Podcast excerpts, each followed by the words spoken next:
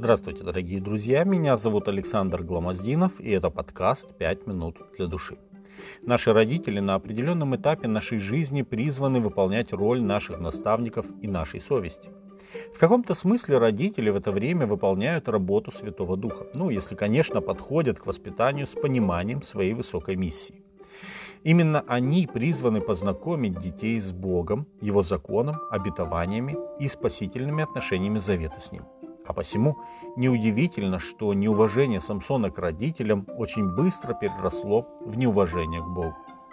Следующий шаг на пути падения связан с тем, что у Самсона не было друзей среди богобоязненных людей, которые могли бы помочь ему в его духовном пути, наставить, поддержать или дать добрый совет. Он всюду был один. Последний текст, повествующий о Самсоне, говорит, что у него были братья. Возможно, что после рождения Самсона его мать перестала быть бесплодной и родила ему братьев, как и Анна, мать Самуила. Но мы нигде не читаем о том, что его братья были с ним рядом до момента его смерти. Книга Судей, 16 глава, 31 текст. И мне почему-то кажется, что причина такого его одиночества была не в братьях, а в нем самом. Как известно, если у человека нет хороших друзей, то их место занимают плохие. Так произошло и с Самсоном.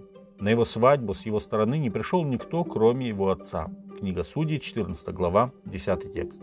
И когда Самсон организовал пир, а в оригинале стоит слово «миштех», которое словари переводят как «пир с возлияниями», ну, иначе говоря, попойку, то филистимляне выбрали 30 брачных друзей, которые были бы при нем. Книга Судей, 14 глава, 11 текст. Это были такие себе друзья, потому что уже через несколько дней они грозились убить и жену, и тестя Самсона. А еще через несколько дней один из этих друзей взял жену Самсона себе. Книга Судей, 14 глава, с 12 по 20 текст. Одинокое сердце Самсона огорчалось еще более, когда и жена, и друзья предавали его. Вообще, по-видимому, никого в Библии не предавали столько раз, сколько Самсона. Семь раз он переживал предательство тех, кому доверялся.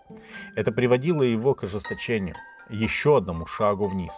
Оскорбившись, что его загадку разгадали хитростью судей, 14 глава, 18 текст, он пошел в Ашкелон и сорвал свое негодование на людях, которые были совсем ни при чем. Убив 30 человек, чью одежду он отдал своим свадебным шаферам, потому что проспорил им. Книга Судей, 14 глава, 19 текст.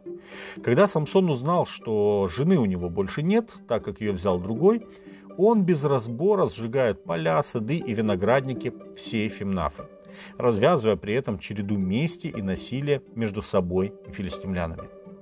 Такое поведение не имело ничего общего с тем, что называется в Библии освобождением Господним, и с тем, как Господь хотел применять Самсона в служении своему народу.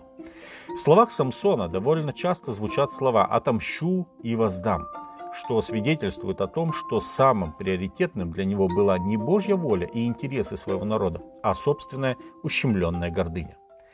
Судья Израиля Самсон был достаточно сложным человеком, человеком-загадкой, как бы сегодня сказали, или личностью контрастов. Будучи наделен силой Божьего Духа, он, тем не менее, регулярно уступал вожделениям плоти. Он был силен пред мужчинами, но слаб пред женщинами. Он побеждал врагов вокруг, но не мог победить самого сильного врага, врага внутри себя. Днем он сражался во имя Господа, а ночью нарушал его заповеди.